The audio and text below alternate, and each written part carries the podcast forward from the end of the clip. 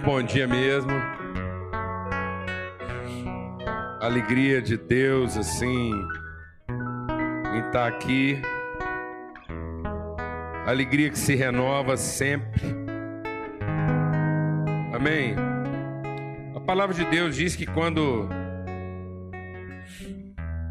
quando as nossas expectativas são finalmente frustradas. Amém? Quando a gente finalmente se desencanta dos sonhos que nós mesmos criamos e produzimos, e passar desse vale sombrio, a gente reencontra com Deus. Né? Porque às vezes a gente só gosta de Deus que trata a gente como criança, né? faz tudo que a gente quer, tudo que a gente gosta, e de repente parece que Deus resolve aborrecer a gente. Né? A sensação é que de uma hora para outra parece que ele não está escutando mais o que a gente está falando. E, e aí, quando a gente finalmente se reencontra com ele, como Jó, Jó se reencontrou com Deus e ele diz: Agora meus olhos te veem. Antes eu conhecia a sua história, antes eu eu sabia do que o Senhor é capaz de fazer, mas agora meus olhos te veem.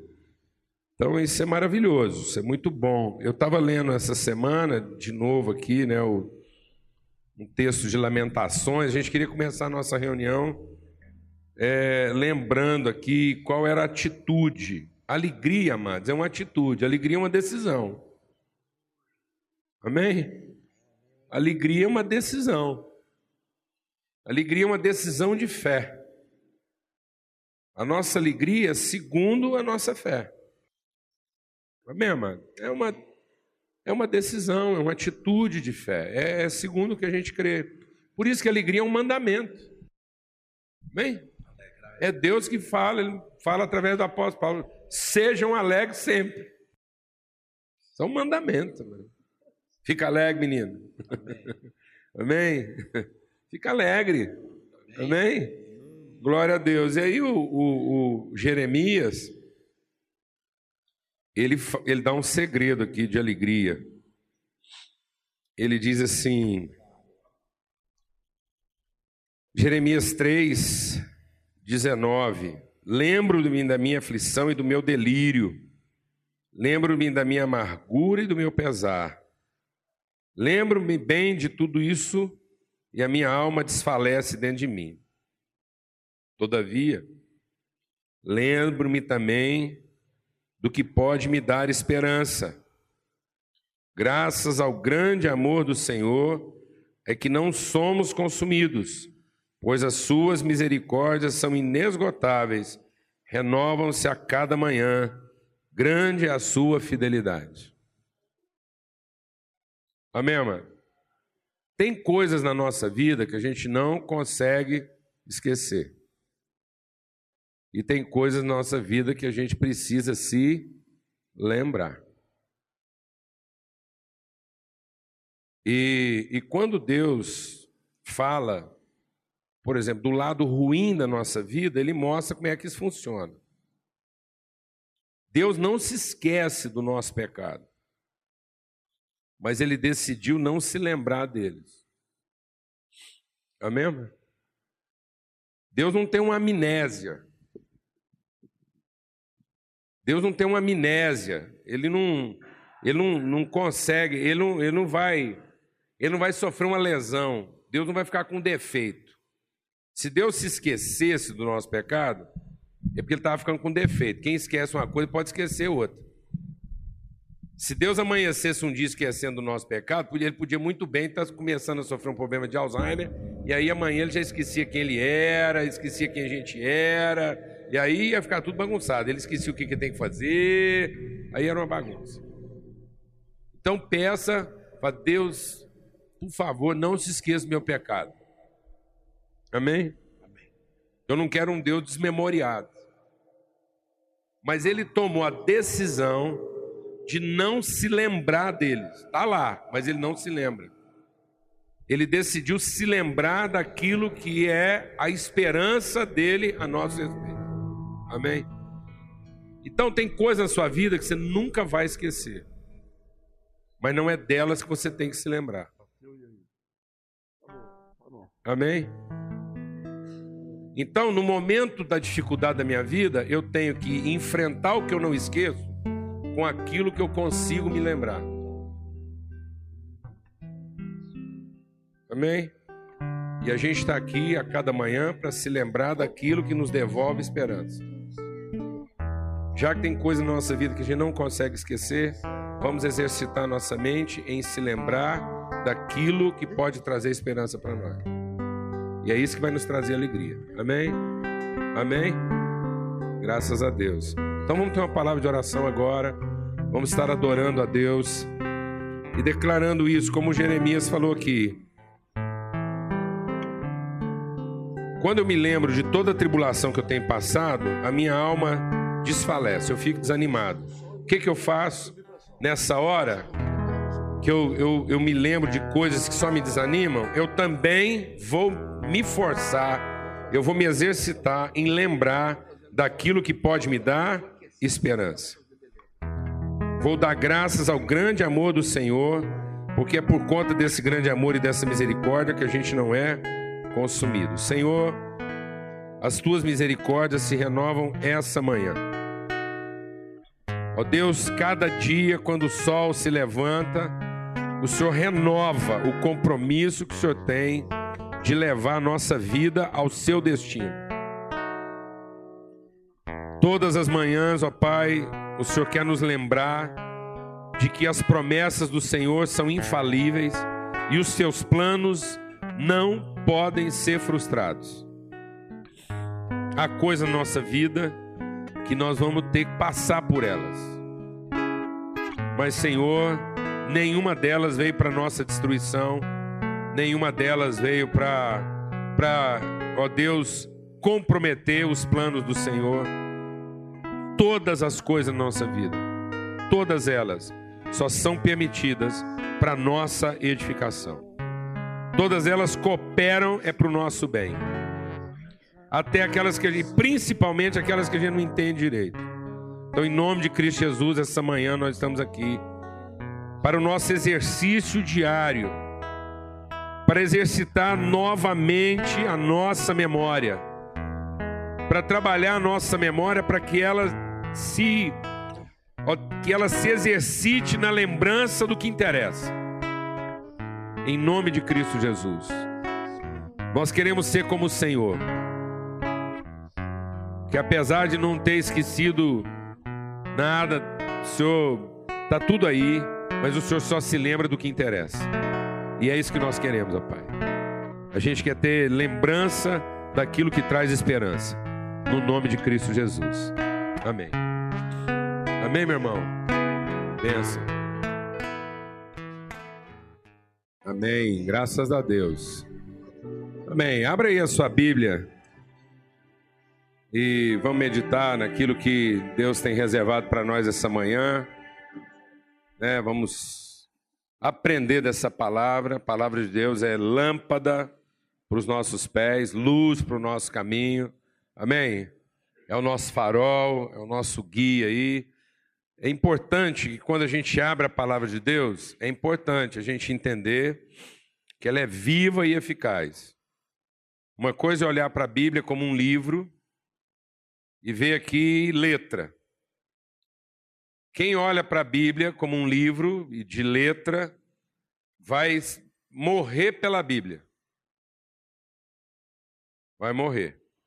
Porque aqui estão escritos os caminhos de vida, e se você começar a ler a Bíblia apenas como um livro, você vai perceber uma vida impossível. Você vai dizer: não, isso aqui é uma utopia, não dá para viver desse jeito. Só Jesus dava conta do negócio desse, eu não dou conta, isso não serve para mim.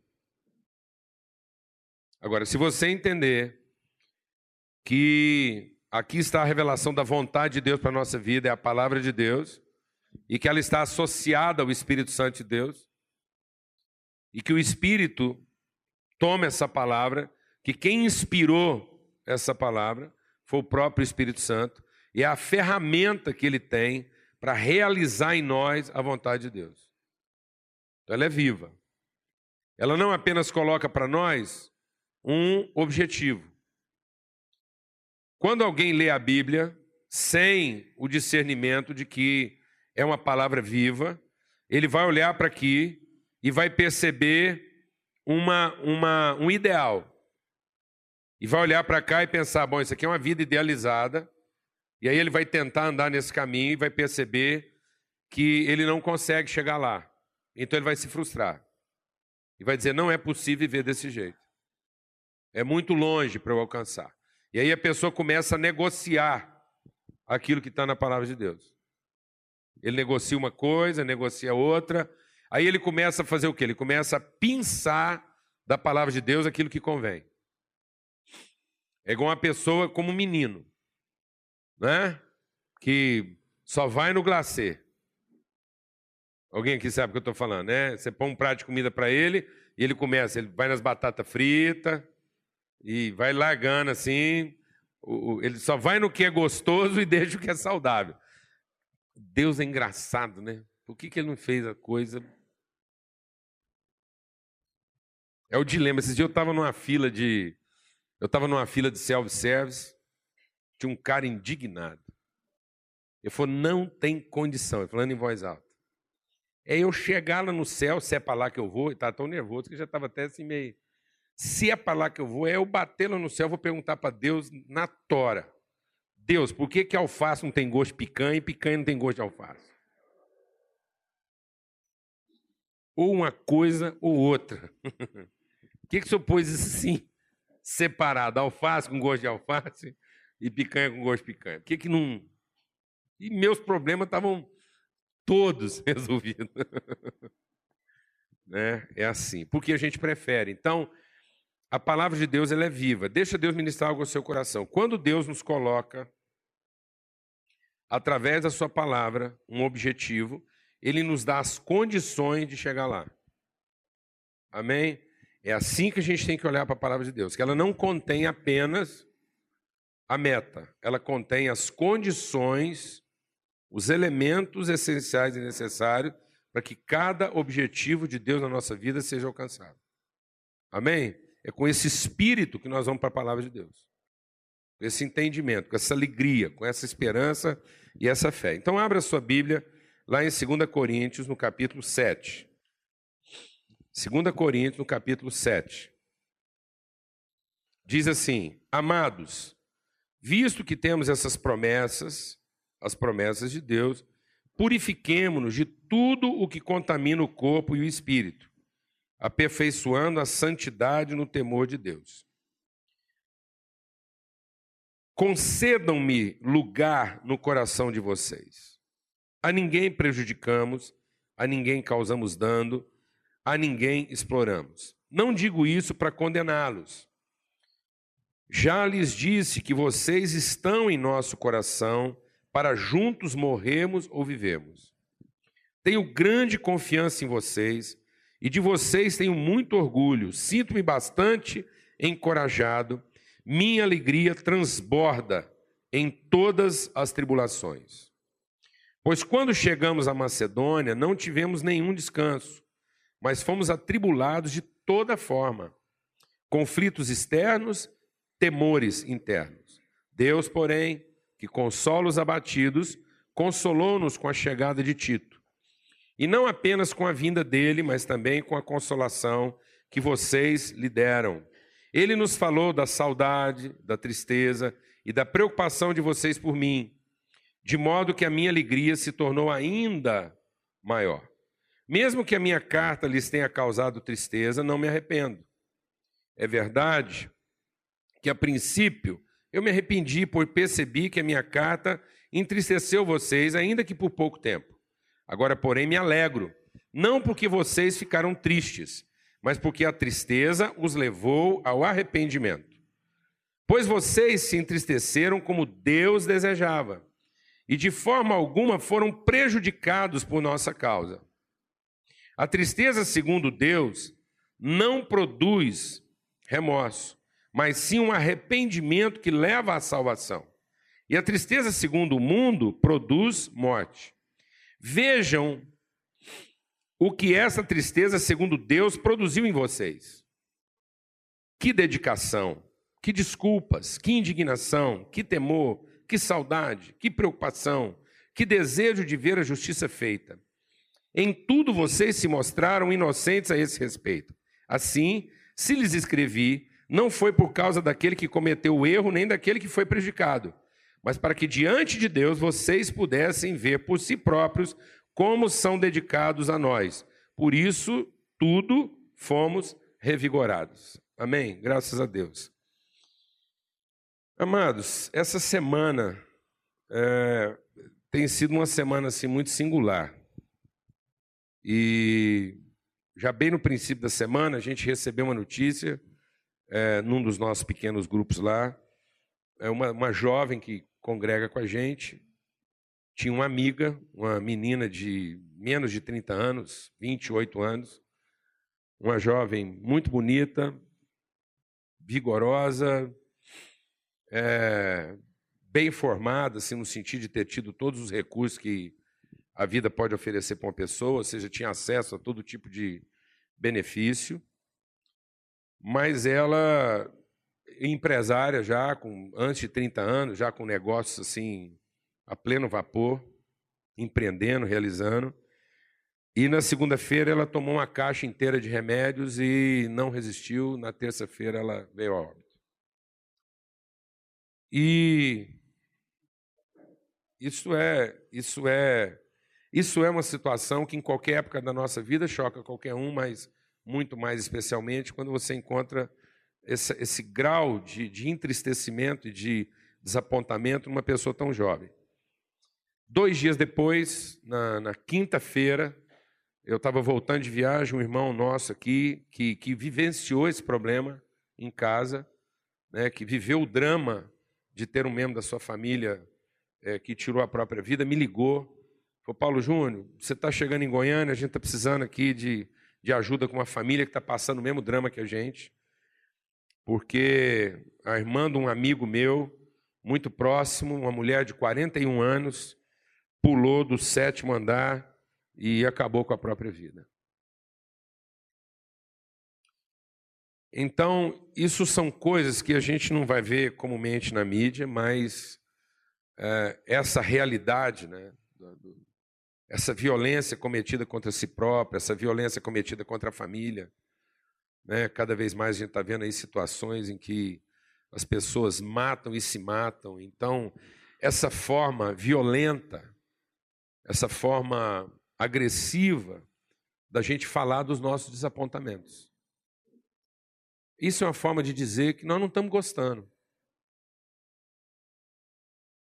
Né? Que existe alguma coisa que a, a, a forma de vida que a gente está estabelecendo não está boa. E é interessante porque Paulo vai falar sobre isso. Paulo está falando sobre algo que talvez a gente não quer trabalhar na nossa vida.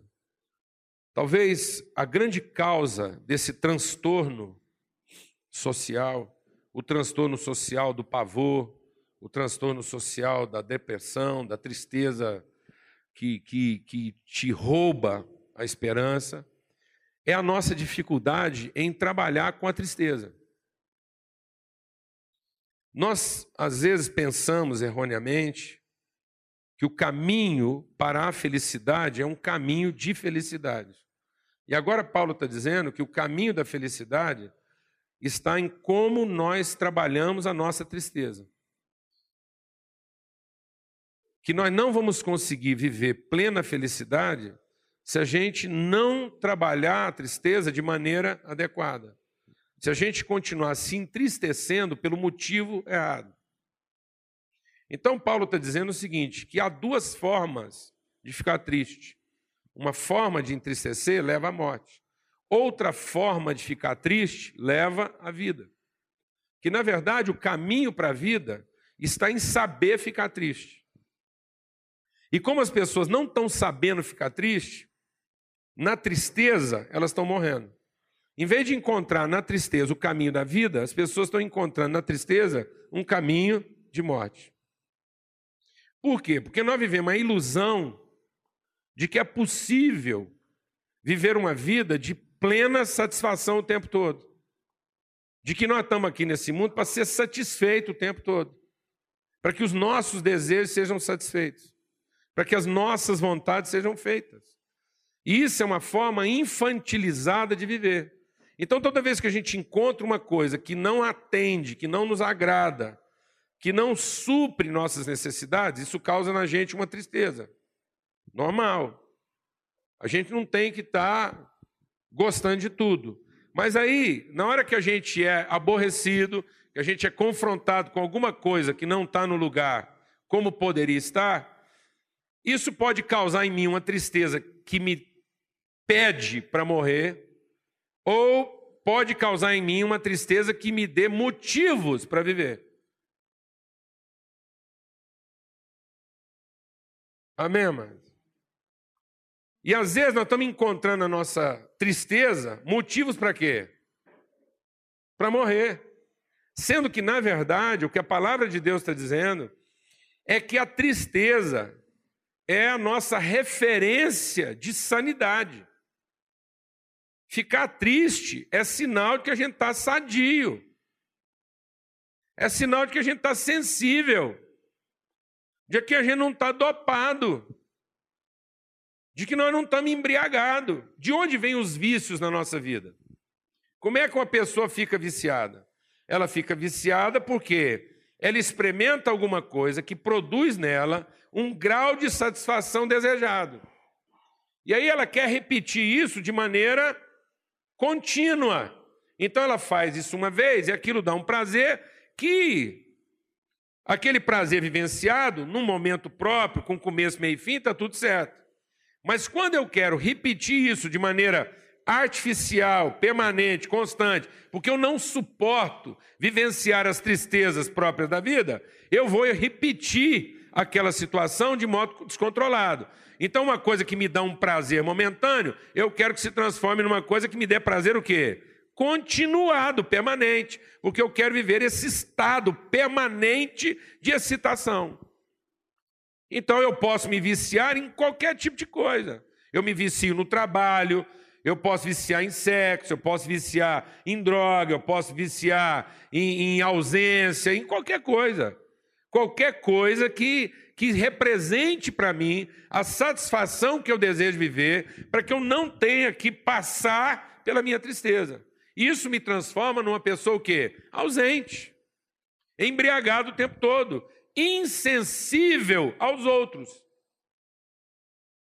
A palavra de Deus diz que a graça de Deus nos ensina a viver nesse presente século de maneira sóbria. O que que torna uma pessoa ébria? O que que caracteriza uma pessoa embriagada? A embriaguez, o entorpecimento, uma das características dele é que ele tira de nós a visão lateral. Ele tira nossas referências laterais e coloca você como uma referência frontal. Você só enxerga o que está na sua frente. A pessoa que está embriagada, ela se torna o quê? Obsessiva no desejo de ser satisfeita. Você observa, por exemplo, o que vai acontecendo com a pessoa que está numa festa e vai ficando bêbado. Você pode perceber, o bêbado vai focando num assunto e ele começa a temar naquilo e quer que todo mundo concorde com ele. Alguém aqui está entendendo o que eu estou falando? Porque ele está tão embriagado daquilo que ele perde suas referências, o quê? Laterais, ele perde a sua noção de campo. Ele perde o seu posicionamento de campo, ele começa a se tornar a sua própria referência. Então toda pessoa, ela se vicia não numa droga, ela vai se viciando nela mesma. Toda forma de dependência, de vício, é um vício adquirido em si mesmo. Nós estamos viciados em nos satisfazer. A gente se vicia em não ser contrariado. Então, o que era o pecado? O pecado era a perspectiva e a possibilidade de eu mesmo produzir satisfação em mim. Se a gente tivesse que pensar o pecado no âmbito sexual, o pecado não foi o ato sexual do marido com a mulher dele, nem da mulher com o marido dela. Muito provavelmente, se eu tivesse que usar a figura do pecado, que foi lá e comer uma fruta, eu teria que entender, às vezes, o pecado como uma masturbação. A mulher foi lá, se masturbou e depois foi tentar agradar o marido. Ou ele ter feito a mesma coisa. Ou seja, eu coloquei a minha satisfação em primeiro lugar, depois o que sobrou eu reparto com alguém. Alguém está entendendo o que eu estou falando? Não? Porque ela viu a possibilidade com a própria mão, sem depender de Deus ou de ninguém, ela ir lá e produzir para ela mesma uma o quê? Uma satisfação. Um prazer. Viu que a árvore era boa. E não era boa só para me dar uma sensação gostosa de, de satisfação. Era boa também para me dar uma inteligência de autonomia. Eu agora não preciso de mais ninguém me compartilhando, eu não preciso de conferir com mais ninguém o que está certo e o que está errado. Eu passo a ser minha própria referência. Viu que era boa para quê? Para satisfazer seus desejos físicos, via, viu que era boa para satisfazer seus desejos intelectuais, e viu que era boa para quê? Para eu ter controle da minha própria existência. Uma pessoa que não vai se aborrecer. Então, o que, que Paulo está dizendo? Essa, opção de vida vai fazer com que toda vez que eu fico triste, eu queira morrer. É o desapontamento. A tristeza do mundo me torna uma pessoa constantemente o quê? Desapontada. Nada está bom. E não está bom por quê? Porque não me agrada. Eu não vejo o problema, eu não vejo a dificuldade dos outros na perspectiva de que eu sou parte deles. Eu vejo os problemas dos outros, o comportamento, o marido difícil, a mulher complicada, o filho desobediente, a empresa que não funciona, as pessoas que não me atendem. Eu vejo tudo isso como um prejuízo pessoal. De alguma forma, isso está prejudicando, isso está ferindo o meu ideal de felicidade. Eu não tenho responsabilidade com as pessoas envolvidas nesse problema. Eles é que têm responsabilidade comigo. Eu estou triste porque eu estou ressentido. Eu estou triste porque eu estou sendo prejudicado naquilo que é o meu direito de felicidade. Alguém está entendendo o que eu estou falando aqui ou não? Esse tipo de tristeza vai matar a gente. Porque ou vai tornar a gente uma pessoa alucinada, embriagada, alienada, uma pessoa totalmente fora da realidade, ou vai nos tornar uma pessoa que está constantemente pensando que essa vida não vale a pena ser vivida e que eu, eu já, já passei da hora de procurar outro lugar para mim. Faz sentido ou não? É, é a Bíblia que está dizendo para nós: cuidado, para onde você leva a sua tristeza. Porque o caminho da felicidade está em como a gente, para onde a gente conduz, para aonde a gente fundamenta e como a gente trabalha essa tristeza. A tristeza do mundo, ela produz em você a sensação, deixa Deus ministrar no seu coração. A tristeza do mundo produz na gente a sensação equivocada de que se eu tivesse feito diferente, seria diferente. E isso já é em si uma presunção. Amém, amado? Nós estamos pensando de nós mesmos além do que convém. A vida nunca vai funcionar a partir dessa ideia de que, na verdade, eu sou o centro, eu sou o fim. Eu não sou um meio de revelação do propósito de Deus, eu sou o fim. A vontade de Deus termina em mim, ele tem que me satisfazer. E agora eu tô, eu tô desapontado até comigo mesmo. Então o que que acontece? A tristeza do mundo leva a pessoa a ser uma pessoa queixosa. Ela é uma pessoa queixosa. Ela é uma pessoa que murmura. Por isso a palavra de Deus diz o quê? Os murmuradores, os que se queixam, os que estão constantemente dizendo que, olha, não é isso, não está bom, não tem jeito. Essas pessoas nunca entram no reino de Deus. Elas estão sempre fora. Elas estão sempre vendo as coisas do lado de fora. Por isso que Paulo é sempre assim. Eles, ele não é parte. Ele não é parte. Ele não é parte do problema e nem da solução. O problema o afeta. O atinge, mas ele não é parte. É uma coisa que é, é, ele espera que Deus resolva para depois colocá-lo dentro. Alguém está entendendo o que eu estou dizendo? Não. oh Deus, Primeiro o senhor faz essa mulher ser boa, depois eu me caso definitivamente com ela. Por enquanto eu fico numa distância segura de que eu posso me livrar dela a qualquer momento. Alguém está entendendo o que eu estou falando? Não, mano. E a gente passa a vida inteira rezando. Essa reza que a gente está fazendo, isso é uma reza. Essa reza que a gente está fazendo para Deus ir lá resolver uma coisa, para depois a gente entrar dentro dela, isso é idolatria. Isso é idolatria. Isso é um vício. Tem muita gente que transformou sua reza num vício. Às vezes você acha que a pessoa é uma pessoa de oração? Não. Ele é um carola. Sabe aquelas pessoas carola que fica ali movendo as contas? O tempo todo ele está ali com, com o terço na mão e ele fica lá achando que de tanto contar aquela sementinha, a coisa vai resolver. Isso é uma carolice, isso é, uma, isso é vício. Vício de idolatria. Em que eu mereço, eu estou, eu estou cada vez mais alimentando uma tristeza que vai me matar. Porque é a tristeza de quem reclama. Você vai conversar com o Carol, ele está reclamando, nada está bom. Ele está fazendo tudo aquilo porque ele ele ele está desapontado. A vida não é o que ele gostaria que fosse. Isso é um suicídio social. Você pode ver que o Carol ele suicidou socialmente. Ele não interage, ele não participa, ele denuncia como quem critica, como quem, como quem se queixa, como quem lamenta uma situação da qual ele não gosta. Faz sentido para você ou não? Então Paulo diz: as pessoas não entram. Agora, como é que Paulo começa a tratar a questão da tristeza? Ele diz: olha, nós vamos viver uma situação de tristeza entre nós. Mas para a gente entender isso, primeira coisa, vocês são meus amados.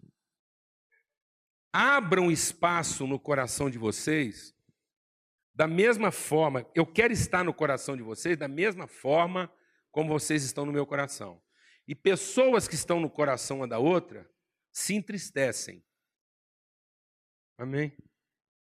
Glória a Deus, amado. Mas toda tristeza causada nessa relação de compromisso, de empenho, é uma tristeza para produzir o quê? Vida. As tristezas sofridas em relação à vida do meu amigo é, a, é o sinal de que eu estou sensível a ele de que ele não é o meu vício. Glória a Deus, amado. Experimentar esse sentimento de tristeza é ter a certeza de que a nossa relação é uma relação de fato, de verdade. Que eu não estou com ele só pelo benefício que ele representa. Alguém está entendendo o que eu estou falando, amado? Nós precisamos ter amigos que entristecem a gente. Glória a Deus.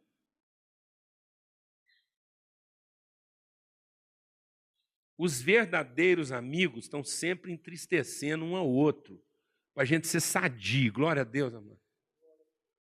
Amém, irmã? Porque se a gente tiver só amigo que agrada, isso é vício. A gente é seletivo. Amém.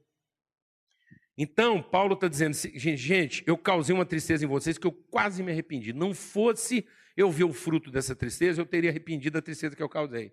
Mas agora eu entendo que eu causei a tristeza em vocês para que vocês fiquem tristes do jeito que Deus quer. Glória a Deus, amado. Amém? Então agora eu estou escutando uma coisa aqui que me surpreende. Deus quer que a gente fique triste. Glória a Deus, amado. Posso ouvir um amém essa manhã? Fô, Deus, obrigado que o Senhor quer que eu fique triste. Aleluia! Aleluia! Deus quer deixar a gente triste. Amém? Amém, amado? Deus está te deixando triste com a família para te dar saúde. Para a sua relação com a sua família ser uma relação o quê? Saudável.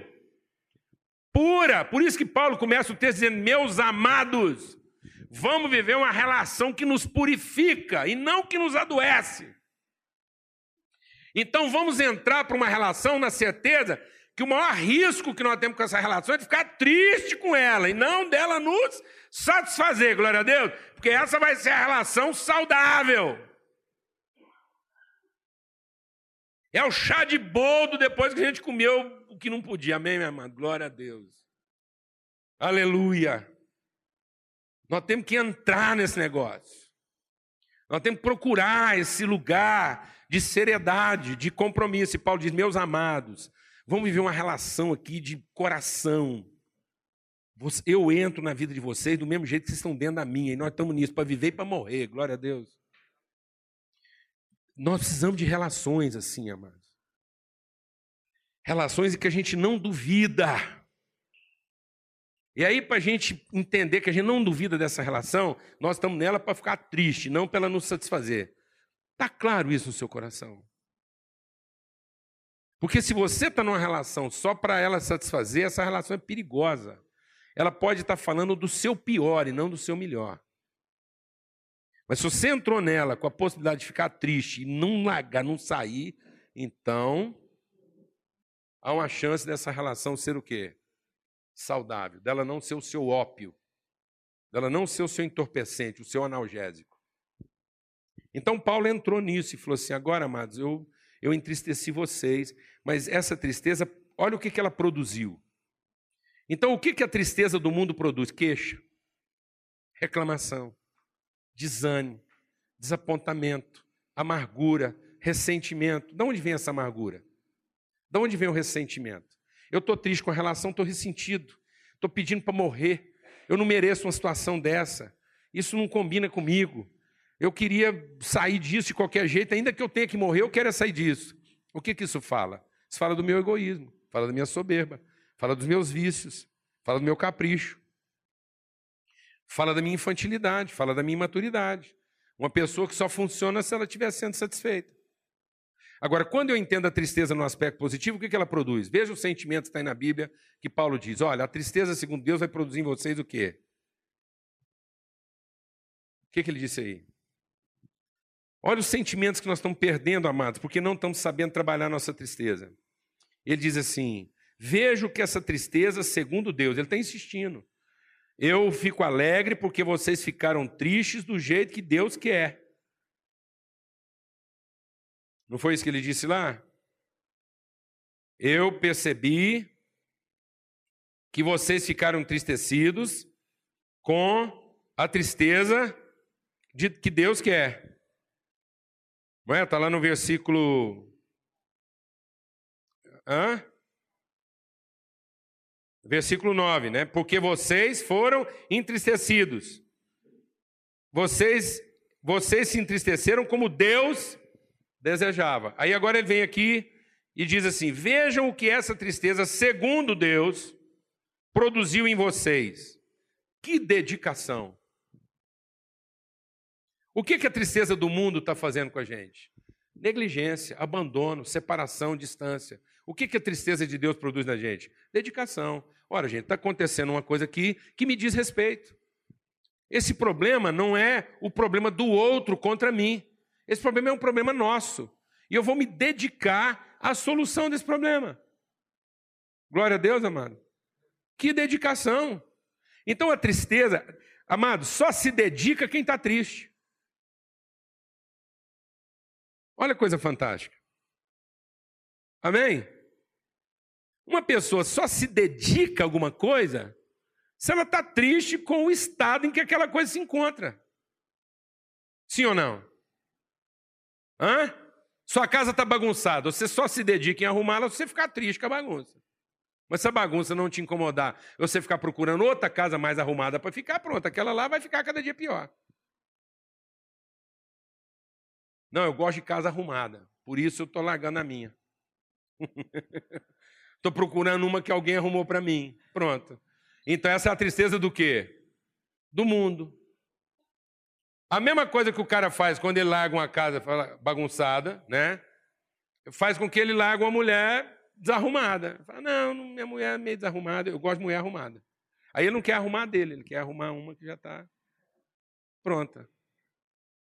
Ele está triste com a mulher que ele tem, porque ela não o satisfaz, e ele vai atrás de uma que. E tem gente que ainda acha que Deus trabalha nesse negócio. Fala, rapaz, você não sabe. Tanto que Deus me abençoou.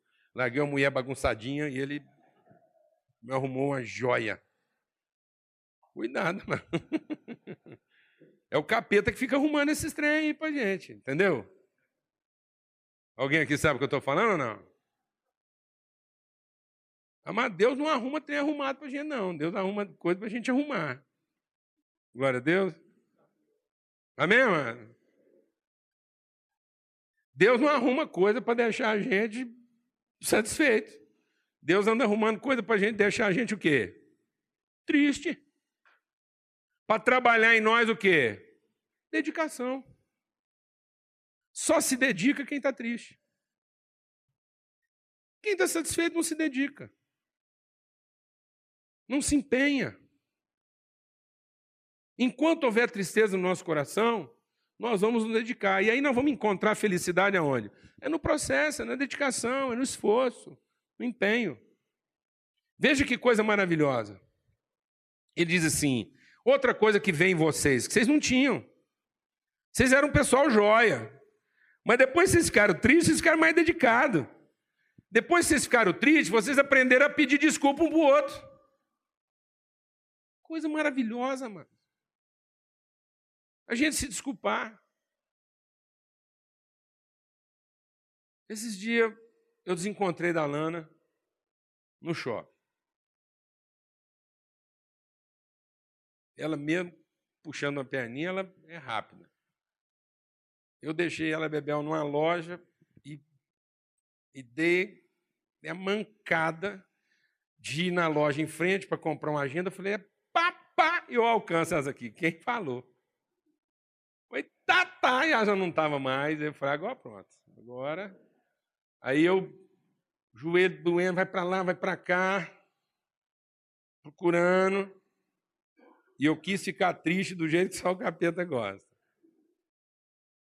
Que é a tristeza que você fala assim, que bem que eu não queria ter vindo aqui hoje. Eu tinha, eu tinha falado que eu não ia vir aqui fazer negócio. E aí, na segunda pernada que eu dei, eu falei assim, gente, não tem condição um negócio desse. Eu eu eu tô errado. Eu estou errado. Eu não é, é, são coisas tão simples que, que você respeitar. É tão simples você respeitar essas coisas. Você não ficar entrando umas latadas assim, tem hora que do nada você, você mesmo arruma uma fonte de irritação. Alguém está entendendo o que eu estou falando? Mano? Custava eu ter ficado quieto onde eu estava, terminar uma coisa, depois fazer outra. Não, mas eu fui entrar no embrulhado. Eu fui querer aproveitar o tempo de uma para fazer a outra. Está errado. Fiquei triste. Mas fiquei triste como quem quer pedir desculpa. Glória a Deus, amado. Glória a Deus, amado. Você fica triste como quem quer pedir desculpa ou você fica triste como quem quer esganar? Fala a verdade. Glória a Deus, amado. Vamos aprender a ficar triste como quem quer pedir desculpa. Glória a Deus. Posso ouvir um amém? Que coisa maravilhosa você poder ficar triste com uma coisa e a primeira coisa que você está pensando é em pedir desculpa porque você não estava lá onde você podia estar e onde você tinha que estar. Amém? Que desculpa, foi lindo. Foi maravilhoso porque eu sabia que hora que eu encontrasse a Lana, ela ia estar aborrecida porque eu não estava lá. Mas como eu já vim pronto para pedir desculpa, ela não estava irritada. Olha que coisa fantástica o Espírito Santo vai fazer com a gente. Amém, mãe? Então, às vezes, a nossa tristeza equivocada é que traz essa coisa sombria. O espírito que nos acompanha é ruim. A gente está triste como alguém que quer ouvir desculpas, e não como alguém que quer se desculpar. E aí, como você é alguém que está triste, como quem quer ouvir desculpas, e a coisa não acontece, você está pronto a enfiar os dois pés na porta. Alguém sabe o que eu estou falando aqui, amado? E essa nuvem, esse espírito ruim, contrário, vai na sua frente. Ele vai na sua frente, ele vai perturbando tudo, ele vai tornando todo mundo é, sombrio nessa nuvem. Agora, Paulo está dizendo o seguinte: olha, que coisa maravilhosa. Eu deixei vocês tristes e nós estamos aqui nos desculpando um com o outro. Eu estou me desculpando de ter deixado vocês tristes, mas como quem não está aborrecido de ter deixado vocês tristes, porque na verdade é triste mesmo que vocês vão ficar, mas eu estou mandando uma desculpa do mesmo jeito. Amém? Que, que relação Como é que isso ficou macio, ficou dócil? Gente, entristeci vocês, quase me arrependi, mas depois do que eu vi o resultado, eu não estou arrependido, é isso mesmo. Que espírito bom. Quem quer ficar triste desse jeito? Amado, se a gente não aprender a ficar triste, nós não vamos encontrar a alegria que a gente está procurando. A alegria que nós procuramos está em aprender a trabalhar a nossa tristeza. Outra coisa que Paulo fala assim, ele diz assim: essa tristeza produziu em vocês o quê? Indignação. Olha, amado, eu vou falar uma coisa: a igreja, a igreja está falando da sua tristeza para Deus como quem se queixa, e não como quem denuncia. Nós temos que ser pessoas que, de triste, nós denunciamos uma realidade e nós estamos indignados com ela e nós queremos ver ela resolvida. E nós somos parte dessa solução. Nós, como igreja, temos que olhar para essa sociedade e o que deve crescer em nós, amado, não é um desapontamento, não é a frustração com a sociedade que estamos rodeando, é uma indignação. Nós queremos ver isso resolvido. Nós somos parte dessa sociedade, essa é a nossa cidade, esse é o nosso povo, esse é o lugar que a gente mora, e nós não vamos descansar enquanto não ver essa realidade transformada. Essa é a tristeza que a gente tem que sentir. E não a tristeza da fuga, e não a tristeza do isolamento, e não a tristeza da queixa, e não a tristeza do, do desafortunado. Nós, como igreja, estamos fazendo orações como alguém que está sendo injustiçado, como alguém que está desafortunado, como alguém que lamenta está vivendo na cidade que está vivendo. Então a gente olha para a violência e lamenta a violência. Fala, ah, Deus, que coisa mais triste, o ladrão, o bandido, o assassino, eu, eu tô, isso, isso pode me atingir, isso, isso pode tirar minha felicidade. Eu tenho medo que isso tire minha felicidade. E não, que, e não a tristeza de quem está indignado com isso. Não é possível uma pessoa viver desse jeito. Não é possível uma sociedade ficar refém de uma realidade dessa. Há Deus no mundo. Há Deus no mundo. Deus não se esqueceu com o compromisso que ele tem com o povo. Nós é que estamos esquecendo, porque achamos que ele tem compromisso só com a gente. Deus não tem compromisso só com a gente. Deus não vai fazer a gente uma ilha de felicidade no meio de um mar de desgraça. Isso não é justo. Esse não é o caráter de Deus. O caráter de Deus, ele sempre mostrou para nós. Ele faz chover sobre justos e injustos. Ele faz nascer o sol sobre quem presta e quem não presta. Então, essa deve ser a nossa indignação. Amém, amados? Nós temos que ficar indignados com isso. A gente olha para os nossos filhos e fica triste porque fala assim: esses maconheiros vão roubar meu filho. E não fica indignado em pensar que esses maconheiros são filhos de alguém. Que do lado de lá tem um pai e uma mãe desgraçado. A gente não se solidariza com isso. A gente corre disso. Amém, mano? Em nome de Jesus. Aí Paulo fala de outro sentimento, que temor. Que temor temor de Deus, a certeza que Deus é Senhor. Que saudade! Amado, nós temos que ter saudade. Saudade de ver gente honesta, saudade de ver gente íntegra, saudade de ver marido fiel, saudade de ver mulher feliz, saudade de ver filho obediente, mas não melancolia. Nós temos que sentir falta disso, como quem sabe que isso é possível. Saudade não é a melancolia de uma coisa que ficou para trás. Saudade é o sentimento de um destino para o qual nós estamos indo. Eu tenho saudade do lugar para onde eu vou, porque é o lugar de onde eu vim. Amém, irmã? A nossa saudade tem que estar para frente, não para trás. Eu sei como é que a minha casa é. E eu sei que eu posso ir para lá. O que que levou o filho pródigo a se converter, amado? Saudade. Eu sei como é que minha casa funciona e sei onde ela fica. Isso não é melancolia. Isso é um profundo senso de destino. Vem cá, bem, você quer compartilhar? Amém. Ele diz: Eu tenho saudade. Essa tristeza tem que provocar em nós preocupação. A gente não tem sossego. Glória a Deus, amado.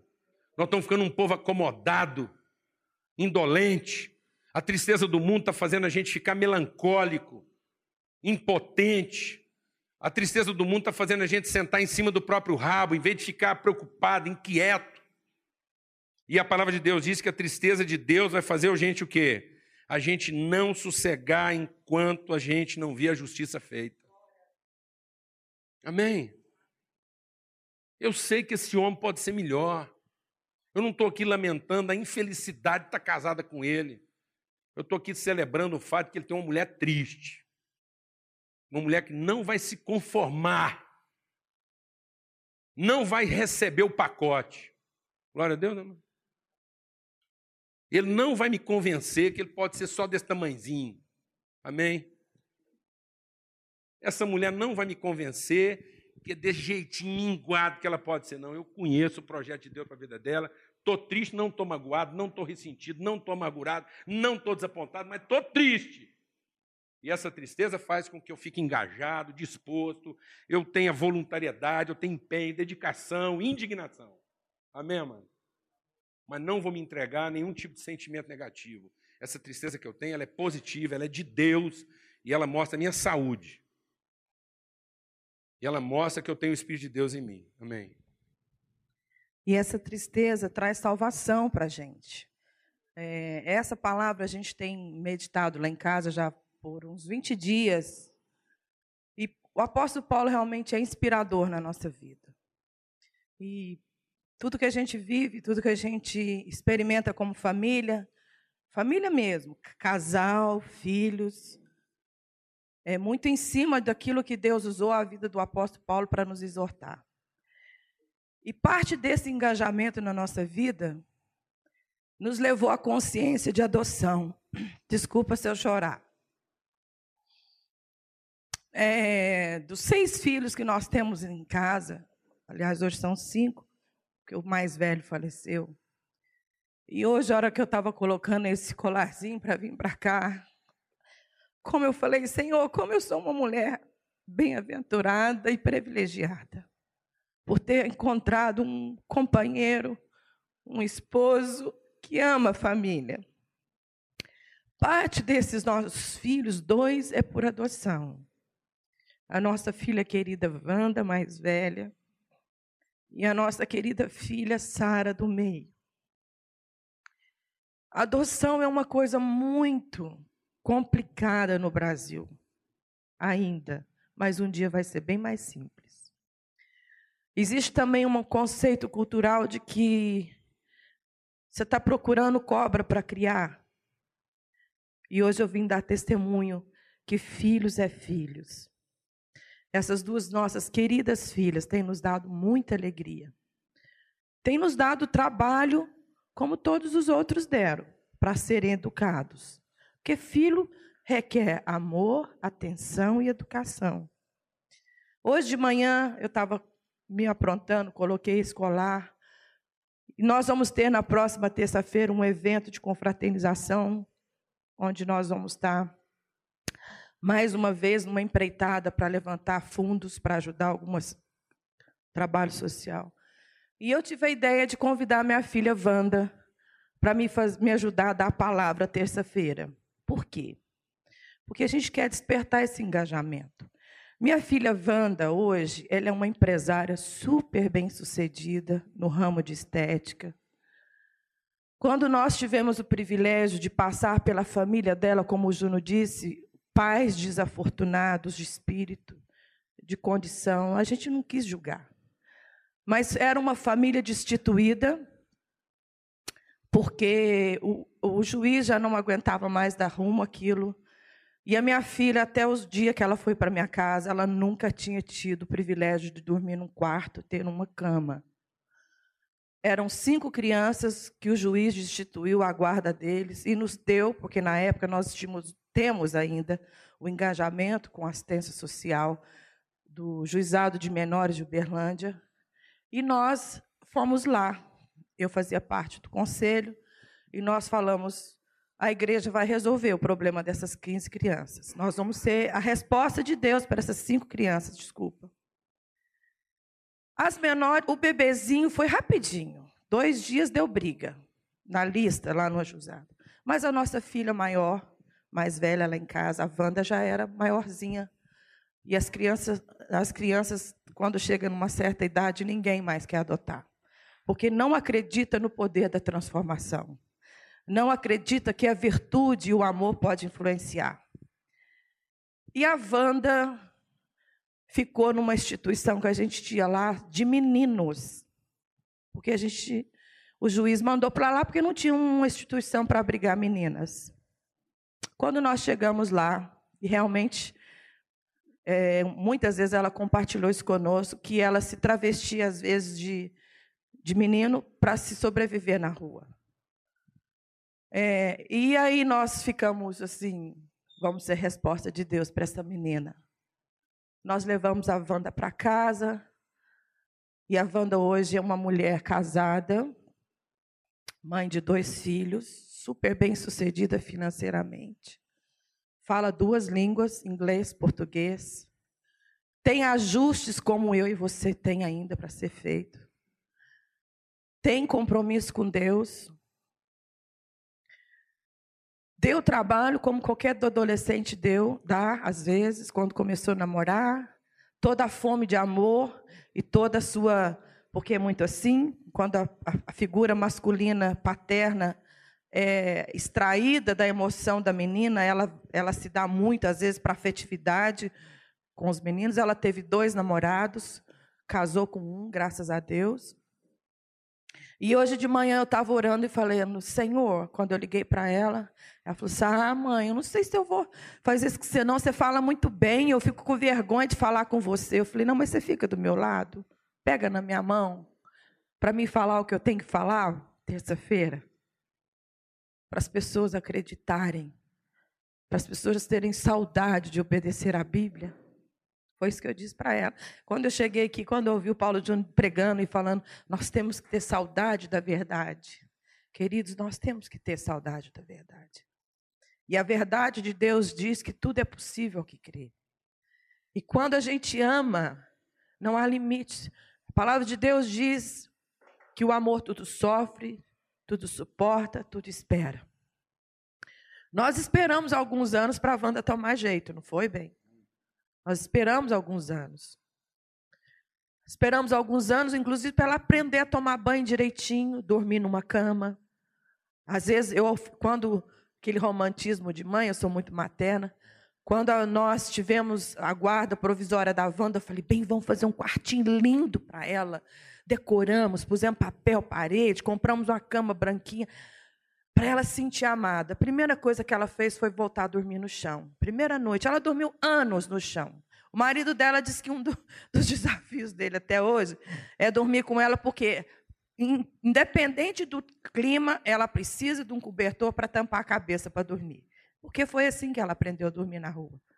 Dormia no chão e com a cabeça coberta para tentar dormir.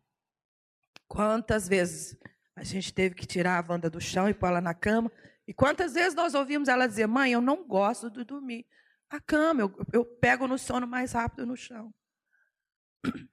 Quantas horas de orações para a gente fazer a Wanda entender que nós havíamos adotado e ela precisava nos adotar também, porque é, um, é uma sistemática. Uma criança de 11 anos, de repente, olhar para um casal que nunca viu e dizer assim: eles agora vão ser os meus pais. E tudo que eles fizerem, segundo o que eles estão me ensinando, eu tenho que obedecer. E essa sistemática é assim na nossa vida espiritual também. Às vezes nós somos adultos e a gente olha para o nosso pai e ele diz assim: é bom que você dizime, é bom que você cuide do seu vizinho, É bom que você jejue, é bom que você ore. E às vezes a gente fica naquela coisa, hum, nunca fiz isso, para que, que eu tenho que fazer agora?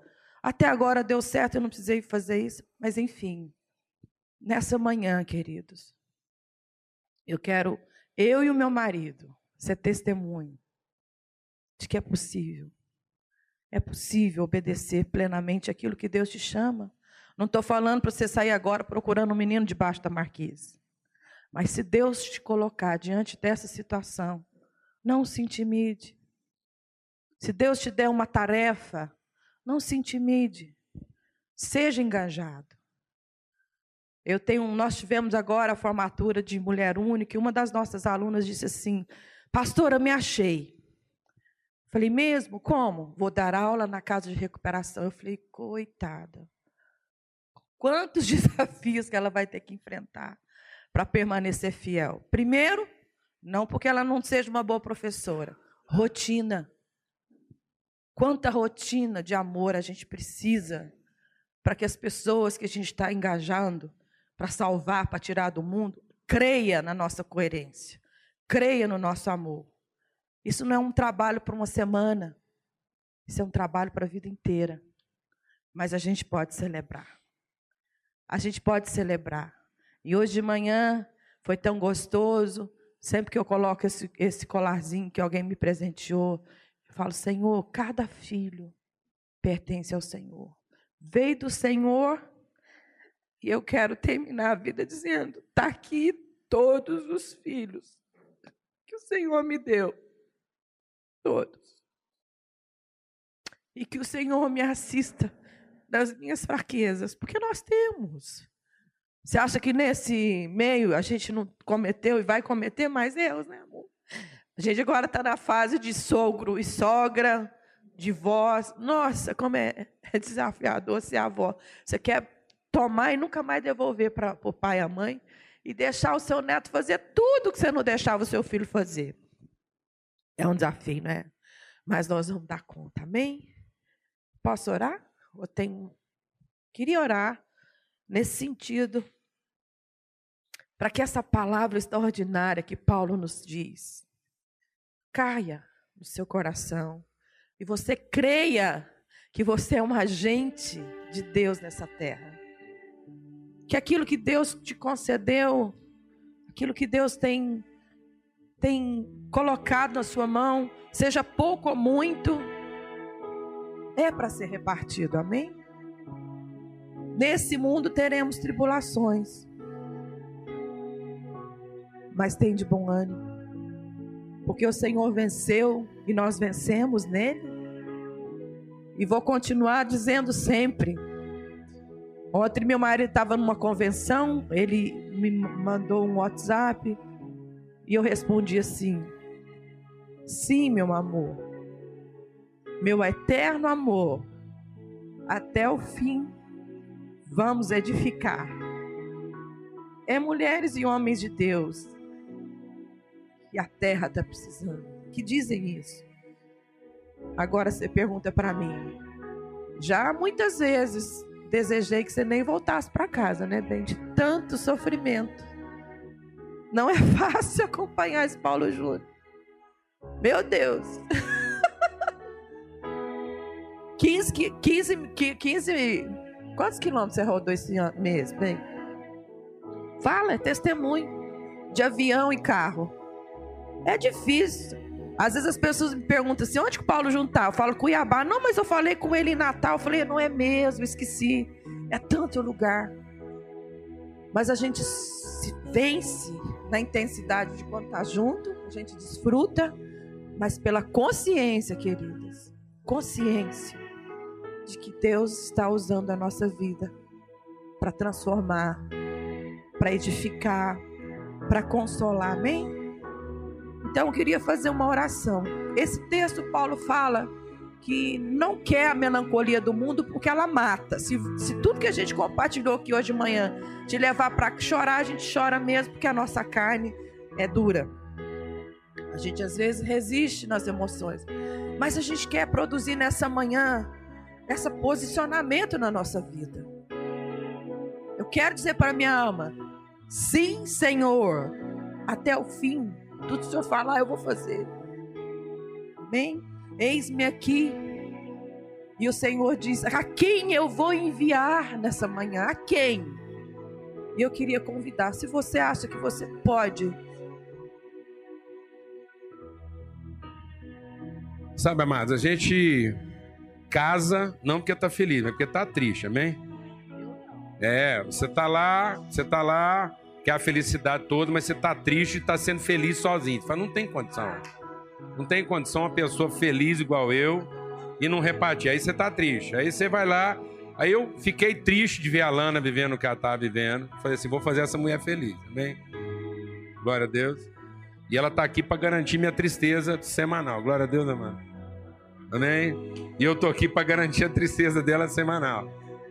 Eu vou deixando ela triste, ela fica indignada, fala, não tem condição, um rapaz desse. Eu vou fazer ele feliz, eu vou, vou melhorar esse menino. Glória a Deus, amado. Então eu garanto a tristeza dela, ela garante a minha, a gente fica sadio. Glória a Deus. Amém? A gente foi lá e adotou a Wanda porque a gente estava triste. A gente estava triste de ter tanta coisa em casa e sabia que cabia mais gente. Amém? É a tristeza que nos mantém saudáveis. É saber ficar triste por ter tanto e falar, mas tem mais gente. Nosso Deus é um Deus triste. Por isso que ele é bom, porque ele olha para a casa dele e fala: cabe mais gente.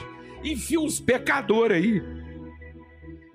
Mas eles não estão prontos, enfia do mesmo jeito, força eles a entrar empurras para dentro, que eu tenho uma mesa que cabe muito mais gente.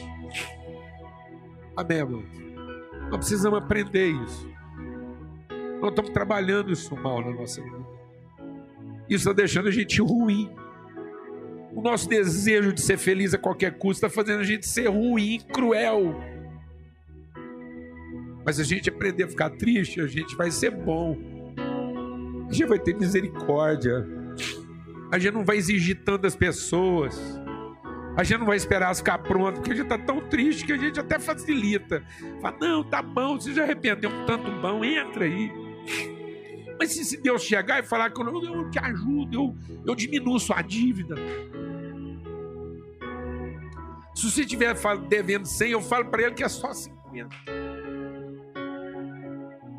Eu te ajudo, eu vou estar do seu lado. Fala, não, Deus, quebra dele. Como um lugar para ele está sobrando. Amém, mano? Como é que a gente aprendeu isso? Aprendendo a ficar triste. Amém? Isso deixa a gente alegre. A nossa alegria vai vir daí. Amém, mano? Em nome de Jesus. Senhor, nessa manhã nós queremos pedir que o Teu Espírito Santo que já foi derramado sobre toda a terra, sobre toda a carne. Pegue essa semente lançada nessa manhã da tua palavra e produza fruto na nossa vida. Tua palavra disse que o mesmo sentimento que houve em Cristo Jesus deve ser o mesmo que age em nós hoje. E Senhor, nós estamos mesmo precisando de confessar nessa manhã. Nós queremos confessar. Nós não estamos olhando para a humanidade. Como Jesus chegava nos lugares e a tua palavra descreve que o coração dele se enchia de compaixão. Jesus teve compaixão, por isso ele obedecia. Senhor, que essa compaixão no nosso coração nos leve até a vida do outro, Senhor. Em nome de Jesus. Nós somos um povo tão privilegiado. Mas em nome de Jesus, nessa manhã eu quero declarar que não há lugar na nossa vida para que não seja aquilo que Jesus nos ensinou. Nós queremos brilhar, meu Pai, como Jesus brilhou e como o apóstolo Paulo encerra esse texto dizendo que nós somos os astros do Senhor nessa terra. Oh Deus, eu quero repreender toda preguiça, como a preguiça nos atrapalha de servir as pessoas. Eu quero arrepender, Senhor, todo medo de ficar sem. Que nós tenhamos uma fé operosa, Senhor. O mesmo Deus que nos deu até agora vai completar até o fim. Tira do nosso coração, Senhor, todo medo. Oh, meu Deus, como nessa manhã nós precisamos de dizer ao Senhor: perdão. Em nome de Cristo Jesus, eu quero te pedir perdão, Senhor. Especialmente porque aqui no Alphaville, o Senhor tem nos dado pessoas tão habilitadas, Senhor, intelectualmente, espiritualmente, financeiramente. Senhor, nós queremos fazer uma história, nós queremos construir, Senhor, um modelo, uma inspiração, não só para Goiânia, mas para que as pessoas possam ver que igreja, o verdadeiro, a verdadeira doutrina de Jesus é amar e cuidar dos órfãos e das viúvas, seja em qualquer segmento, Senhor. Seja em qualquer segmento.